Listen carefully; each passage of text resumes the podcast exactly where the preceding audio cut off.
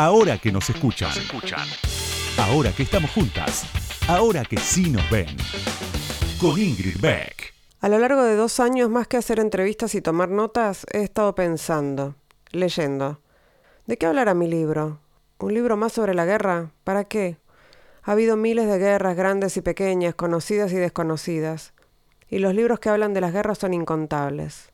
Sin embargo, siempre han sido hombres escribiendo sobre hombres, eso lo veo enseguida. Todo lo que sabemos de la guerra lo sabemos por la voz masculina.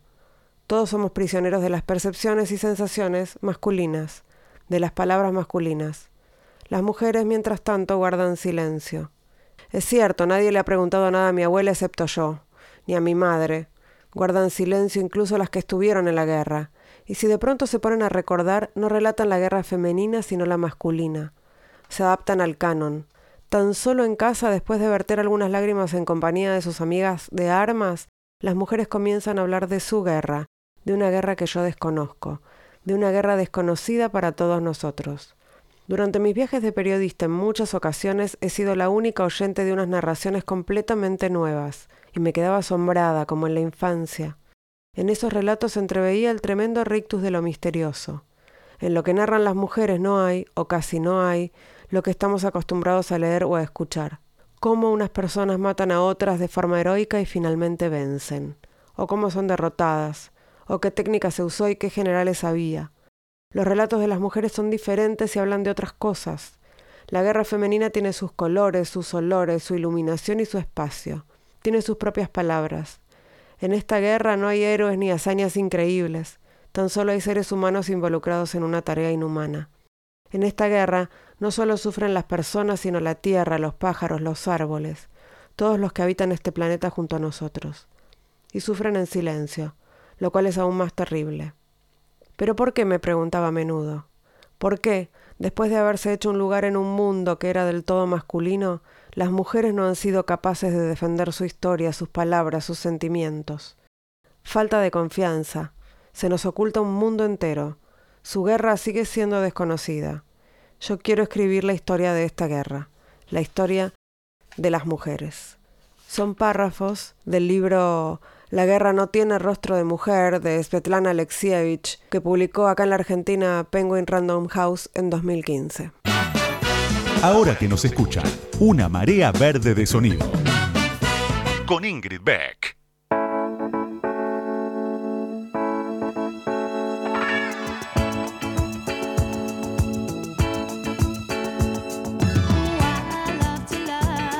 Buenas noches, buenas noches, bienvenidos, bienvenidas, bienvenides a este nuevo episodio de Ahora que nos escuchan. Ahora arrancó el año de verdad, ¿no? Marzo a full.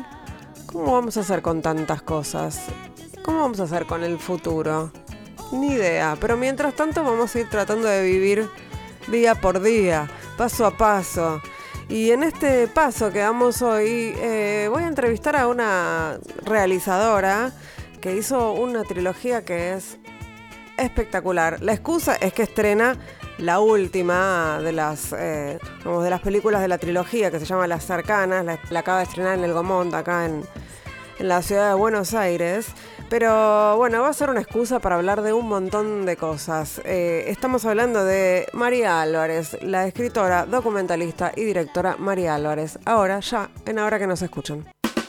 Ahora que nos escuchan, ahora que vos me escuchás, te cuento algo más sobre la invitada de hoy. Ahí va.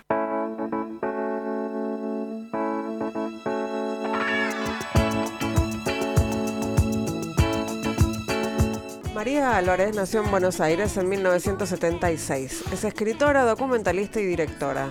Egresada de la Escuela Nacional de Experimentación y Realización Cinematográfica, la ENERC, la ENERC acaba de estrenar en El Gomont su último filme Las Cercanas, ganadora del premio a la mejor película argentina en el último Festival de Mar del Plata. Este estreno es la última parte de su trilogía sobre la vejez y el arte formada por las cinéfilas de 2017, que también fue premiada en el Bafisi, y El tiempo perdido de 2020, premio Astor Piazzolla a la mejor película del Festival de Cine de Mar del Plata. También dirigió El Banco, un documental ficcionalizado sobre la historia del Banco Nación en la Argentina, y escribió Quémese antes de leerse, obra de teatro ganadora del premio Fray Luis de León de Valladolid Muy bienvenida María Álvarez, ahora que nos escuchan. Qué placer además tenerte acá en el estudio y poder hablar eh, cara a cara.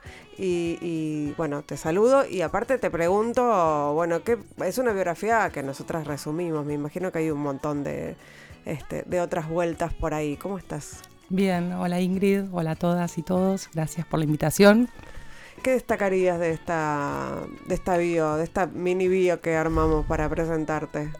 Ay, qué pregunta. ¿Qué destacaría? No, destacaría como, como si, fuese mi rol de observadora, eh, porque creo que todas esas cosas tienen como una cosa de observación de, cierta realidad. Entonces, como, que lo resumiría en, en, una, en una expresión de, de observar algo y traducirlo. Una traductora, te diría. Bueno, sí, eso se ve en, tu, en tus películas. Y de hecho, podríamos empezar em, escuchando el tráiler de Las Cercanas. Así nos metemos a hablar de la obra de, de María y de esta película que hay que ir a ver. Hay que ir a ver en pantalla grande. Vos estás ahí. No. Vos sos esta, yo soy. Mira lo que te estoy diciendo, que te vayas para allá. Yo siempre fui la romántica del dúo del piano. Sí. mi hermana fue más la técnica. ¿Ves que está más seria?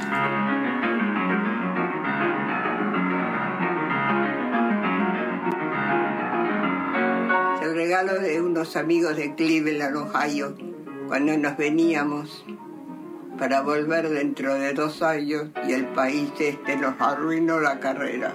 Yo era la que tocaba. Ya quería ser actriz, actriz y actriz. Me decían, vos podrías haber llegado a ser una segunda Marta Argerich.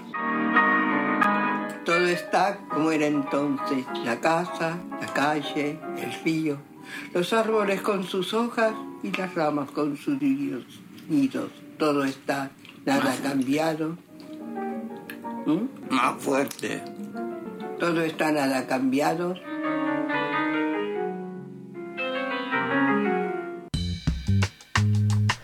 estamos escuchando el tráiler de Las Cercanas, que para quienes no sepan de qué se trata, cuenta la historia de dos hermanas que mellizas, muy, muy parecidas gemelas, eh, de ¿cuántos años? En la película cumplen 91 años. Eh, que pudieron haber sido supuestamente grandes estrellas. Bueno, y, las, las, mostrás porque es así.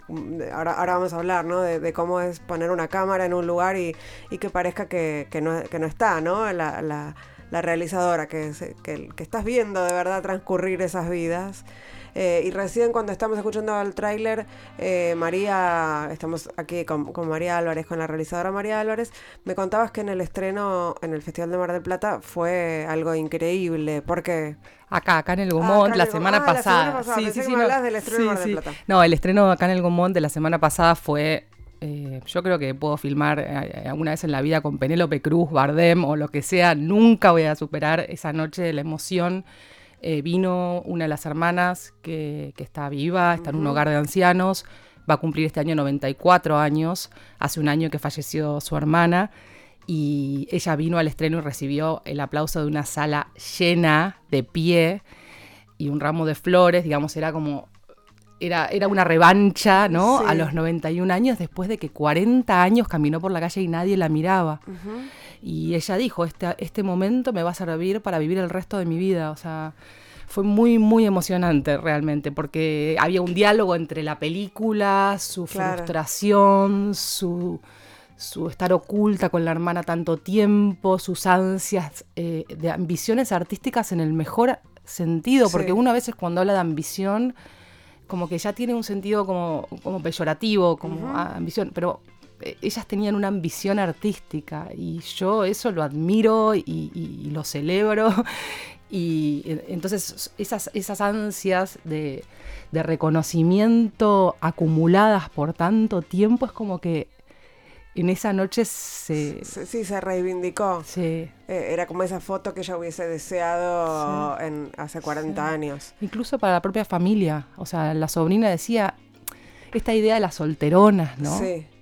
Eh, la figura de la mujer soltera. Estas eran las tías solteronas. Y ahora, sí, sí, a través de esta película... Y, y, y ella ¿Ellas vieron la película cuando vos la terminaste? Eh, yo cuando falleció ah. Shinga no había, no había, no había terminado, la película, entonces Bueno, ahí se complicó. eh, Coca vio unas partes, en el estreno vio unas partes y esta semana más tranquilas porque el estreno era demasiado, Claro. ¿no? Como pasar de, de- de- un hogar a, a este lugar a donde estaban sus amigos, había gente, músicos reconocidos de 94 años que apenas pueden caminar y que fueron eh, aplaudirla, ¿no? Eh, entonces era demasiada la emoción. Y también es muy fuerte ver una película donde está con la hermana, ¿no? En su Claro. casa, o sea, es muy fuerte eso. ¿Cómo las descubriste? Yo estaba pensando, yo el vínculo de hermanas eh, es una inquietud y, y un vínculo muy profundo. Yo tengo una hermana que, que tiene un año de diferencia de edad conmigo. Vivimos toda la vida, o sea, todas las, desde nuestro nacimiento juntas hasta los 20 años y después ella se fue a vivir a otro país y yo. Entonces ese vínculo que era, que marcó mi personalidad Sí. y marcó un montón de cosas, eh, te diría que en todo lo que yo escribo hay dos hermanas, o tres. Siempre el vínculo de hermanas, mujeres, me, me inquietó, me, me hace reflexionar mucho. Eh, y yo estaba pensando, o sea, de hecho tengo dos guiones escritos sobre dos hermanas en diferentes instancias de la vida, y estaba pensando una tercera parte con dos hermanas de 80 años que se reencontraran, ¿no? Después de haber sido tan cercanas en su, en su digamos, adolescencia, juventud, que se reencontraran viviendo en países distintos, se reencontraran. Iba caminando por la calle y en McDonald's las veo a Isabel y Amelia comiendo y cuando las, las vi me parecieron, o sea, era obvio que eran hermanas por Sí, son su muy físico. parecidas, sí. Exacto, pero no, viste que no, no parecen que son gemelas, o sea, no son idénticas. No, no, en- no. Entonces yo dije, esta es una imagen divina para lo que yo estaba escribiendo. Le saqué una foto y me fui.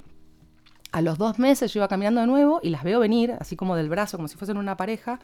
Y ahí les digo, hola, ¿cómo están? Yo hace unos meses les saqué una foto. eh, y ahí ellas me empezaron a contar. Nosotras somos gemelas, eh, toda la vida vivimos juntas, vi- tenemos un piano en casa. Me empezaron a hablar de pianistas. Yo soy bastante eh, ignorante en materia musical y sobre todo en determinados músicos que ellas eh, referencian Sí. argentinos, cosa que me gusta mucho que estén en la película. Eh, y ahí nos fuimos a tomar un café las tres y ahí, en el, sobre todo lo que me inquietó, lo que me gustó y, me maravilló fue el vínculo y cómo ellas reconstruían su memoria de a dos, ¿no? Como ellas, una empezaba el relato, la otra lo continuaba, la otra los desmentía, la otra lo aseguraba, como este yin y yang. Eh, y ahí ahí se me ocurrió que podía ser, obviamente no, eso no es una película, ¿no? Y- pero bueno, cuando entré a la casa y veía el piano de cola en un departamento de dos ambientes que ocupa la mitad del living y ese retrato tamaño natural de ellas dos Sí. al óleo, bueno, ahí. No, y, de- y el muñeco y bueno, todo eso que está ahí, e- esos objetos, esa casa llena de cosas y objetos y... y- o sea que, que fue... No, Pero no es como ahora con vos sí. que estamos hablando. Hay algo, me parece, que tiene que ver con lo generacional y con, con, la, con lo digital y demás, pero hay algo que tiene que ver además con la, con la certeza de que no sabes cuánto tiempo más vas a vivir. Está bien, es algo que nos pasa a todos, pero cuando tenés noventa y pico de años, es como que es, es el día a día, ¿no? Mucho más fuertemente que lo que no- nos puede pasar por ahí a, a las personas de otras generaciones, que se supone que todavía tenemos tiempo por delante, más tiempo por delante. Eh, por lo menos me- yo lo veo así, ¿no? Como, eh, bueno, ir congelando momentos. Puede ser, puede ser lo que decís. No sé qué nos va a pasar a nosotras cuando tengamos 91 años. Yo te- espero no, pero me imagino que voy a seguir como media conectada, Conectada. con el celular. Pero, pero bueno, eh, en, en la película anterior, en El tiempo perdido, esta cosa de un bar con 20 personas discutiendo sobre un tema y teniendo la paciencia, ¿no? De escuchar a otra persona, no de decidir qué ves, cuándo Sí. lo ves. Hay algo de eso de compartir con los demás, de la sala de cine en donde tenés la película empieza y termina y no te espera y vos no decidís cuándo la parás y cuándo. Hay como una supremacía del momento por sobre la volun- voluntad individual que en las redes y en lo digital uno es muy es muy ahora no me sale la palabra, pero es como eh, comanda, ¿no? Sí. Uno comanda lo cuándo quiere, qué quiere, qué contesta, uno puede incluso eh, mentir, digamos, estoy en una reunión y por ahí estás bañándote, digamos, uno Sí. maneja otro, otro código, creo. Eh, estamos en Ahora que nos escuchan en Radio con Vos, estamos charlando con María Álvarez, que es realizadora, que acaba de estrenar Las Cercanas en el Gomont y que hizo una trilogía maravillosa sobre, sobre la vejez eh, y sobre, el arte. eh, y sobre todo lo que nos pasa a quienes estamos alrededor de eso, cómo lo, cómo lo vemos. Eh, estamos aquí un rato más, no se vayan. Vamos a escuchar Amor ausente de Eruca Sativa y seguimos charlando.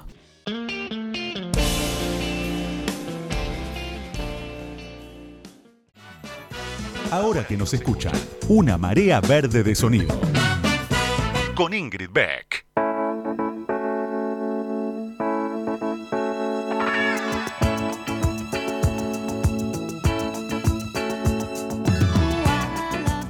Segundo bloque de hora que nos escuchan, estamos aquí en Radio con Vos charlando con la realizadora María Álvarez, que acaba de estrenar en el Gomont Las Cercanas, que es la tercera de una trilogía, decíamos, sobre la vejez, que arrancó con las cinéfilas eh, y que yo, le preguntaba a, María recién también fuera de aire eh, si seguía en contacto con, las personas a las que fue retratando en cada una de sus películas y me decías que sí, que seguís eh, en contacto. O sea, generaste un vínculo fuerte. Sí, sí, son amigos, amigas. O sea, todas las cinéfilas y los del tiempo perdido. Tengo un grupo de WhatsApp con el tiempo perdido donde compartimos cosas de Proust. Fue el tiempo perdido sobre un grupo de lectura de Marcel Proust. Es como un spin-off de las cinéfilas. Sí, en realidad, claro, sí, porque uno de los personajes de las cinéfilas, de Norma, Norma eh, iba a leer al grupo y un día me dice, yo voy a leer un grupo. Yo, yo sabía quién era Proust, eh, claramente, pero nunca había leído. Eh, y, y, pensé, ¿qué tiene que ver eso con ir al cine? Pero dije, voy, viste, voy a ver cómo es. Y al principio filmé el grupo y cuando me fui a mi casa vi las escenas y era expresaba todo sobre el tiempo y sobre... Y entonces quedaron unas escenas de, del grupo en, las, cinéfilas. Pero bueno, ahí empecé a leer a Proust y le dije a mi marido, a mi compañero, el que hace todos los documentales conmigo, le dije, yo quiero seguir yendo a filmar esto. Y él me dijo, pero esto te parece para una película, gente leyendo. Y dije, yo quiero seguir yendo a ver qué pasa. Y cuando leía Proust, eh, leí los siete tomos y como la manera en la que dialogaba, ¿no? Lo que veía a través de la cámara con la obra, con sus intenciones como escritor. Eh, me pareció que había algo hermoso y a partir de ahí hice la película. Sí, además esos diálogos de, los, de las personas mayores sobre el paso del tiempo eh, son nada, todo cierra, supongo que ese fue el, el objetivo. Eh, y, pero cómo, cómo empezó a cranearse en tu cabeza esto de seguir o de, de, trabajar y de filmar y de retratar a, gente mayor? ¿Sabes qué? Yo no sé. Creo que es algo inconsciente. Creo que en las cinéfilas fue la búsqueda de referentes femeninos que no tuviesen que ver con los de mi familia. Porque cuando uno va creciendo, ¿no? Los referentes eh, como adultos que tienes, yo hablo de femeninos porque yo viví mucho tiempo sola con mi hermana y mi madre. Eh, mi abuela era un personaje muy, era una persona muy presente en mi vida. Tu abuela materna. Materna, exacto.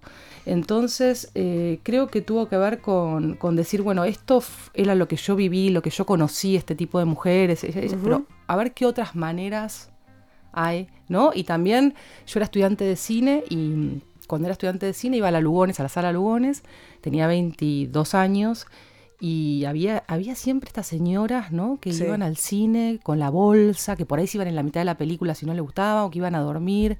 Y yo las veía como algo, ¿viste? Algo raro, una esa superioridad que uno tiene cuando tiene 20 años. Y llegó un momento, cuando, a los 38, 39 años, en donde fui al cine y, vi a estas señoras de nuevo, porque siguen estando, y son las que sostienen las salas de cine, estas señoras. Y ahí me di cuenta que yo era una de ellas, ¿no? Que yo había ya pasado. Ya estabas más cerca de esa generación de alguna manera. Y me sentí una más de ellas. Entonces ahí creo que busqué referente, o sea, que la búsqueda tiene que ver con, cómo voy a, afrontar lo que viene, las maneras posibles, ¿no? y, Está filmada Las Cinéfilas en tres escenarios distintos, ¿no? En, en, Buenos Aires, en Montevideo y en Madrid. Eh, ¿Por qué eso? Porque mi compañero que hace documentales conmigo, que es mi marido también... Digamos su nombre, que es Tirso Díaz Juárez Rueda. Exacto, es un nombre Tirso, que también es un... Bueno, mi marido es español y entonces nuestros trabajos, o sea, estamos tironeados con, la cosa y no es que hicimos la película, adaptamos un poco la película a nuestra vida. Nosotros nos compramos una cámara y así, con cámara en mano, fuimos a la Filmoteca de Madrid, encontramos a una señora y la filmamos, ¿no? Tengo algo para que escuchemos de, Tirso Díaz Juárez Rueda, el compañero de María Álvarez, hablando de tu manera de filmar. Nosotros la manera que vivimos el documental y de la manera que yo he aprendido a filmar con María, porque yo era como mucho más académico al principio, intentaba como controlar el plano y María me decía, sí, sí, ay, qué buena idea, pero, pero dame. Y de una manera espontánea convertía todo en esa misma experiencia, lo que viendo sus películas luego ha resultado para mí magnífico. Y magnífico porque consigue esa cercanía de la que hablas. También yo creo que por eso el cine de María es tan empático, porque consigue eh, romper una barrera entre lo filmado y el filmador, y de la misma manera entre el público y la película. Todos estamos fundidos en esas mismas emociones, sentimientos, en esa misma oda a la amistad, al encuentro, al recuerdo, al intercambio. Eh, que está, buena la descripción. Eh, ¿es, ¿es, gente sola la que, la que vos eh, encontrás para, para, para retratar o para acompañar con la cámara? Ay, me encanta que me preguntes eso, gracias. No, porque particularmente, bueno, en cada película es distinto, ¿no? Uh -huh. En las cercanas, eh, yo empecé a reflexionar, viste, que cuando uno hace una película, te juro que no sabes lo que hiciste hasta que de repente se muestra, entonces empezás a, a escuchar y a leer un montón de cosas de distintas interpretaciones, bueno, que todo tiene que ver con la mirada del uh -huh. que lo mira, ¿no? Y, y, ahora empecé a reflexionar qué loco que determinada gente las ve solas cuando se tienen la una a la otra, uh -huh. están juntas. ¿Cuánta gente de 91 años está con alguien que tiene, como con una amiga o con una hermana uh -huh. o con una pareja. ¿Cuántos llegan ahí a esa edad, los dos las dos vivas, las dos juntas, ¿no? Con la posibilidad de decir, che, no me puedo poner pantalla. Sí, con alguien acompañadas. acompañadas. Pero se habla de soledad. Entonces me empezaba a preguntar yo, ¿qué es? ¿Que el espectador eh, las ve como una? O sea, como, claro, ¿entendés? Claro. Como eso en las cercanas. En, en el tiempo perdido eh, no podría decir si es gente que está sola. Creo que en el fondo todos a esa edad, yo también otra cosa que reflexiono mucho es las cinéfilas, la gente del uh -huh. tiempo perdido, todos tienen hijos, eh, muchos tienen hijos, muchos, algunos no tienen, pero digo, muchos tienen hijos y están tan solos como los que no tienen hijos, uh -huh. ¿no? Esta cosa de el que tiene hijos o, o hijas eh, va a estar más acompañado en, en la vejez, es un poco, yo por lo menos dentro de la experiencia que tengo de conocer a estas personas, eh, no, no, no, no, no porque, porque, porque son personas muy sensibles las que yo retrato y no cargan a sus hijos con la obligación, o sea, como se despegan y sus hijos, a lo mejor, o hijas, viven en otros países. Bueno, en, en la cinefila se ve en una de los personajes, una de las que vive en Madrid, que habla por teléfono con el hijo, que al principio no sabes si es el hijo, después te, te, das cuenta por el tono, además, en el que habla ella tan, tan jovial y tan como relajado, tipo, no te preocupes, le dice. Eh, eh, pero sí, y después sí, hay, hay, hay mujeres que, sobre todo mujeres que porque además una se identifica y, y pensás, bueno, como que eh, este costado de, de, ver a mujeres grandes, con o sin hijos, no importa, que tienen una vida igual, ¿no? De, de grandes, que tienen esto, van al cine y tienen la otra española que, que, se ríe todo el tiempo y dice, yo a mí, no me gusta, no tengo ganas de hablar con nadie o sea, me, me, voy, me obligo a hablar con alguien o voy y hablo con alguien cuando voy al cine o cuando me junto así, ¿no? Pero bueno, eh, esto de, también de, de, de, reconocer a las personas mayores como personas que toman decisiones y que pueden no querer ver a nadie y que no necesariamente están solas y que tienen, ¿no? Eh, es interesante esa mirada también en sobre todo en, la, en las cinéfilas y en el tiempo perdido, porque las cercanas es como una obra más cerradita en sí misma, ¿no? Totalmente. Y también, viste que siempre cuando una persona de la tercera edad habla o dice algo, está teñido siempre de que puede no ser verdad o puede ser un delirio uh -huh. o puede, ¿no? Como la postulación en un transporte público, en una calle. O sea, yo puedo estar en la calle y decirle un papel a un señor, eh, no tire el papel al piso, y por ahí el señor me mira mal y se va. Ahora, yo, una señora grande le dice al señor, por favor, no tire un papel en, en el piso. Es una vieja de mierda. Es, una, es, que, sí. es, que es la, la, palabra, yo iba a, te iba a decir vieja de mierda también. Uh -huh. O sea, hay como una hay como una etiqueta para una persona mayor que habla en la vía pública con un desconocido. Uh -huh. Y tal cual lo que decís también, con las mujeres en pasa particular. más, porque también las mujeres vivimos más. Entonces hay más mujeres mayores eh, eh, da, interactuando. Y las mujeres también interactuamos más con el entorno. También, esto es una generalización, obviamente. Pero bueno, hay, una, hay un estereotipo, una generalización que es, el estereotipo sale de algo que vimos, ¿no? Que es esto de que el hombre se queda más en la casa, o no sé qué, y la mujer es más de las amigas, de ir, porque también tiene una, una vida más larga. Es estadístico, es, es como es objetivo eso. Eh, y hay algo de una decisión, me imagino, eh, editorial, de alguna manera, de mostrar esta, esta faceta de, de las personas mayores, de, de, esas vidas que pueden seguir siendo interesantes eh, después de los 80 años y que tienen cosas para decir, supongo. ¿Hubo una decisión previa o se, se, fue tomando? No, te digo la verdad. O sea, a mí escuchar a una persona de 80 años me parece mucho más interesante que escuchar, que escuchar a una de 40. O sea, yo, a mí me gusta retratar a esa gente porque esa gente lo vivió todo. O sea, una persona de 80 años, cuando lee a Marcel Proust y lee eh, determinadas cosas que suceden en la obra, las vivió. Y lo dice uno de los personajes en la película. Dice, yo todo esto lo viví. Y, y, yo a mis 45 no viví todo eso. No sé cuánto voy a vivir, ojalá mucho. Y bueno, son cosas malas también. O sea, son muchas experiencias. Esa gente se le murió mucha gente, hay gente que perdió hijos o hijas, gente que, o sea, vivieron muchos golpes y muchas cosas. Entonces a mí, a mí lo que me interesa en realidad no es la vejez en sí misma, sino la acumulación de memoria, interactuando con la ficción o la fantasía. ¿no? Como eso, viste, cuando a veces decís, esto lo soñé, lo viví. Yo imagino cuando yo tenga 80, o lo vi en una película, yo imagino cuando yo tenga 80 años, con todo, viste, las parejas que tuve, las cosas que me pasaron, viste que vas sintiendo como que tuviste otras...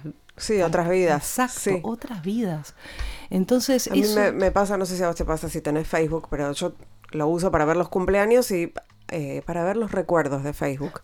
Y cada vez que eh, me entran los recuerdos de Facebook de hace, no sé, 10, 15 años, es como si me estuviera metiendo en la vida de otra persona. Eh, es esa sensación, ¿no? De haber vivido otra. Yo soy un poco más grande que vos, pero tampoco tanto. Pero me imagino lo que me va a pasar cuando tenga más de 80. Son eh, muchas vidas vividas, ¿no? Es eso. Exacto, y viste que, por ejemplo, ves una película sobre La Dolce Vita, por ejemplo. Yo la vi a los 20 años, no entendí nada, te juro que mm, no entendí nada. La vi a los 40. Ah. Dije, esta es una obra maestra o sea, a los 20 años podía ver Marcelo Mastroianni, qué buen plano, ¿viste? Esas cosas que uno ve con estudiantes de cine. Pero claro, a los 40, todo, es, todo resuena. Otras referencias, claro. Claro. Estamos charlando con María Álvarez acá, muy entretenidas, eh, sobre sus tres películas de, esta trilogía que cerró con Las Cercanas, que ganó el premio en el Festival de Cine de Mar del Plata y que se estrenó en El Gomont y que hay que ir a ver, recomiendo enfáticamente. Pero vamos a hacer una pequeña pausa porque vamos a escuchar Just Breathe, un cover de Pearl Jam hecho por Miley Cyrus, porque nosotros somos así, relacas.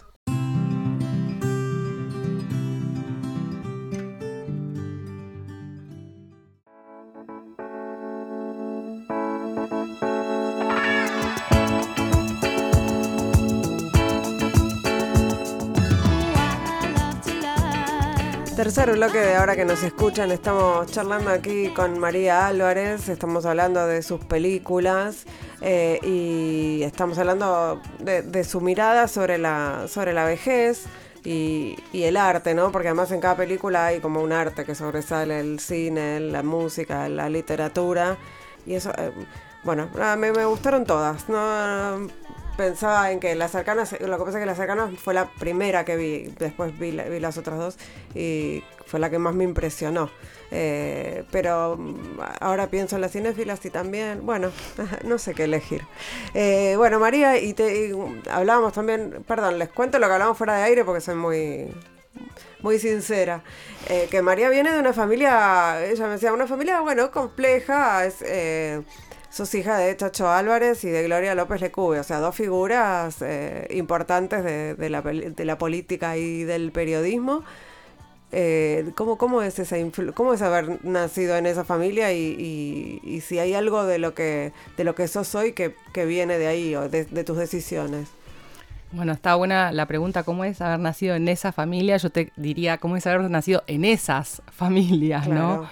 Porque justamente la complejidad, creo, de mis familias eh, tiene que ver con una, una polarización y una oposición, ¿no? Mi, padre de una familia hiperhumilde, eh, de izquierdas y, mi madre de una familia eh, de terratenientes, ¿no? Como eh, es, ese choque. de culturas. Ese choque de todo, de todo. que congenió en una cama de donde salí yo. Eh, eh, fue, fue bastante de, encontrar un sitio de pertenencia, ¿no? Porque no pertenecí nunca a ninguno de los... Siempre era la intrusa de los dos mundos, mm. ¿no? En mi colegio privado era... mira la peronista, la negra peronista, y, en, el otro lado era, mira, esta es la hija de... de la terrateniente. Exacto, de, no, de ese pasado de Chacho, ah, de Chacho. o sea, como, como de ese pasado donde Chacho no sé, eh, como algo de, no pertenencia, de estar en la intersección de dos conjuntos y no, poder ubicarme. Eh, y creo que me llevó un tiempo eh, procesar todo eso, ¿no? estas influencias. Sí, y encontrar una ruta. Sí, también el nombre que tengo no es menor que es como un no nombre, ¿viste? Este María Álvarez, que es como Juan Pérez. Sí, sí, sí. Si tenés que decir, no tengo otro nombre. en el Smith, claro. En el aeropuerto me tienen una hora, eh, siempre hay un montón de gente buscada que se llama María Álvarez. Entonces, este no nombre que siempre es, eh, por suerte que el no nombre me salvó, eso es lo que digo, digo, lo bueno y lo malo. El no nombre me salvó porque nunca me, me relacionaron, ¿no? Con ninguno de los dos. Eh, y ahora, bueno, eso como se acomodó hace bastantes años, obviamente, ¿no? Por suerte, se fue acomodando, pero en donde uno se puede como ir viendo las dos cosas y, y ubicándolas en algún, en algún lugar. Eh, tenemos un... Pero no, te lo voy a pasar porque, porque te lo quiero preguntar yo. Hay un, en una entrevista que te hace Víctor Hugo Morales que te pregunta si hay algo de lo político en tus películas, en tu trilogía. Yo creo que sí, que todo lo que vinimos diciendo hasta ahora respecto de tu mirada sobre la sobre la gente grande eh, es una mirada política, claramente. Pero bueno, te lo dejo contestar a vos. Ya lo contesté yo. Qué piola la entrevista ahora.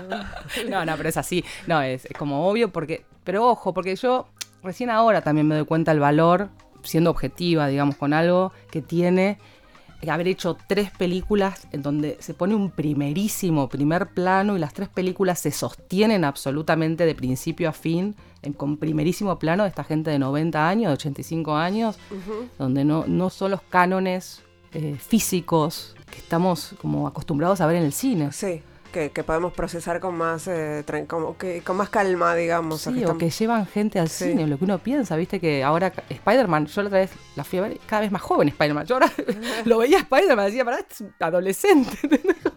más allá de que la película no me gustó nada, pero digo, al margen de eso, digo, el valor que tiene que las películas se sostengan en primerísimo, primer plano, y el riesgo también de haber tomado eso. eso o sea, yo no fui consciente de esas decisiones porque están yendo en contra de, todo. Sí, inclusive pensaba en, las arcanas, que son minas que, entre otras cosas, yo creo que no, triunfaron porque eran mujeres, ¿no? Hay algo de, lo, de, las, de las barreras que sufrimos las mujeres que, está, ahí en las arcanas. No, no me queda claro en las cinéfilas porque no ahondas en esas partes de esas vidas, ¿no?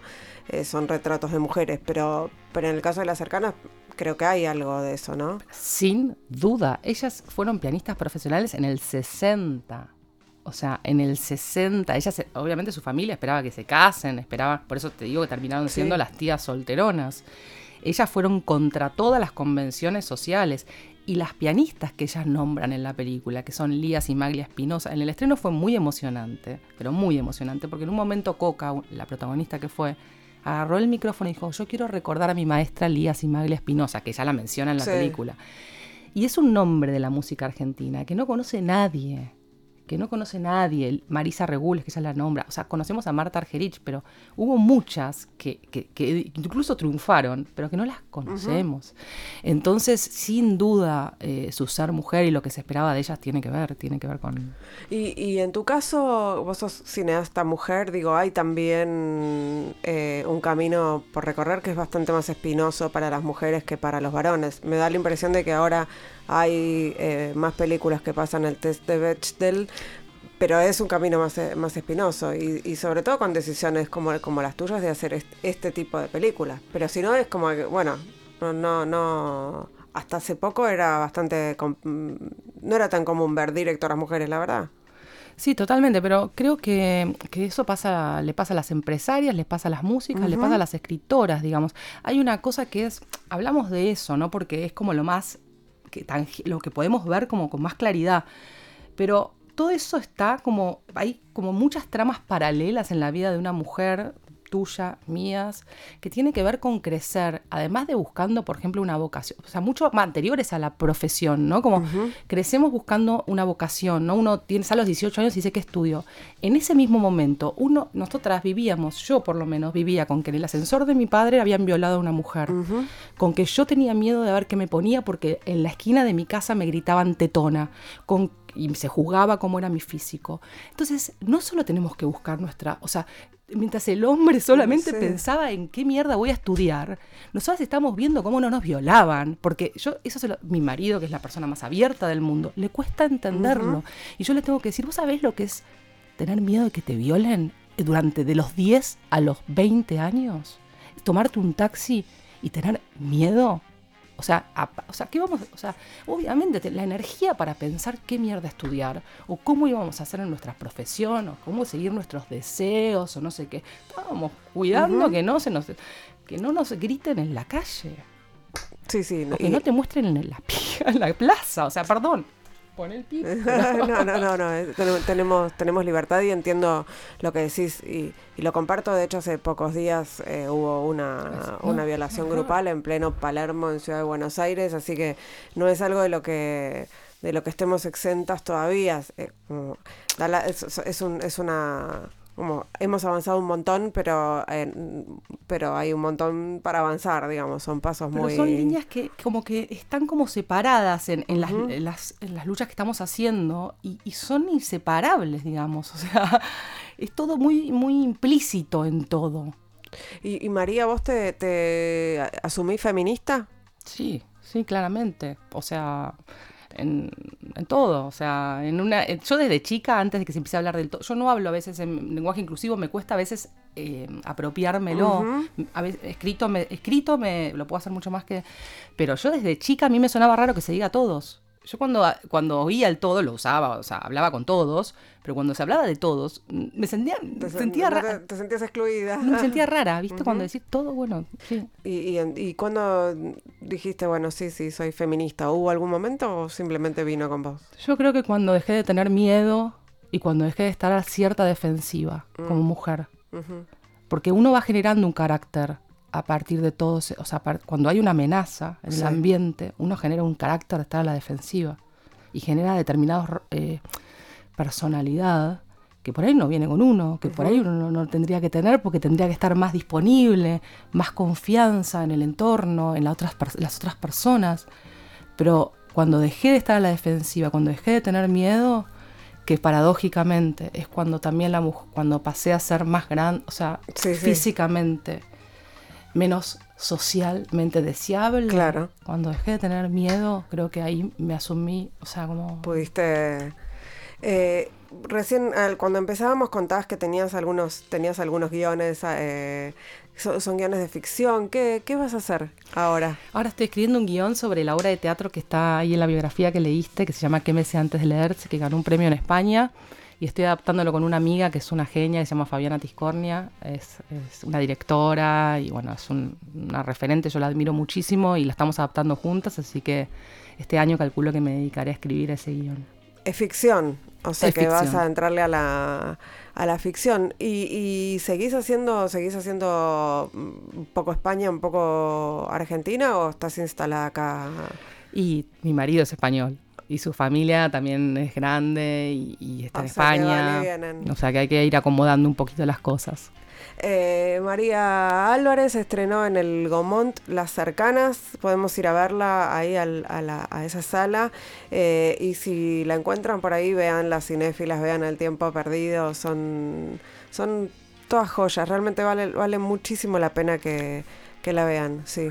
No, solo quiero aclarar porque la página del Gomont es un po- la, la sala es una maravilla, el precio que tiene y todo es muy accesible, pero no está muy disponible el horario de la película, entonces Hay que gusta- buscarla. No, me gustaría aclararlo porque Ah. si- mm, no está en la página lo de la semana que viene, todos los días a las seis y media de la tarde. Bien, entonces todos los días a las seis y media de la tarde podemos ir a ver las cercanas al Gomont. No se la pierdan la historia de estas hermanas maravillosas, obra de, de María Álvarez que estuvo charlando aquí con nosotros hoy.